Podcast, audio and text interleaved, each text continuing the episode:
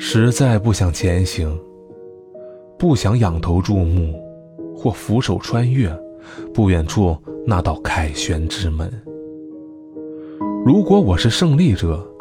我将如何忘记刀剑下哭喊的灵魂？如果我是失败者，我将如何面对两旁伫立悲歌的众人？更不想转回，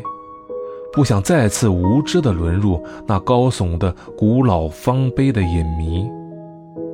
不想做埃及的王，用香料涂满尸身去寻找永恒，不想做宫殿中的奴隶，用尽一生去构造一座死亡的大城。我只想做香榭丽舍田园大街上一个随意漫步的人，在这落日时刻，在这柔软的黄昏，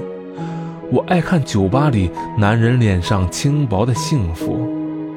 我爱看风中女人放纵的笑和浪漫的衣裙，或者干脆买一杯酒，干脆坐下来。试着倾听塞纳河畔远远传来的似有似无的歌声，试着回忆卢浮宫里那些赤裸的完美的线条和身体，试着想象埃菲尔铁塔静静投在大地上的弯弯曲曲的影，在这落日时刻，在这柔软的黄昏。在已经亮起了街灯的香榭丽舍田园大街上，我把周遭的空气吸了个遍，开始忘记精神和骨骼，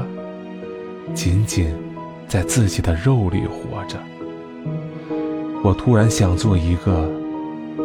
柔软的人。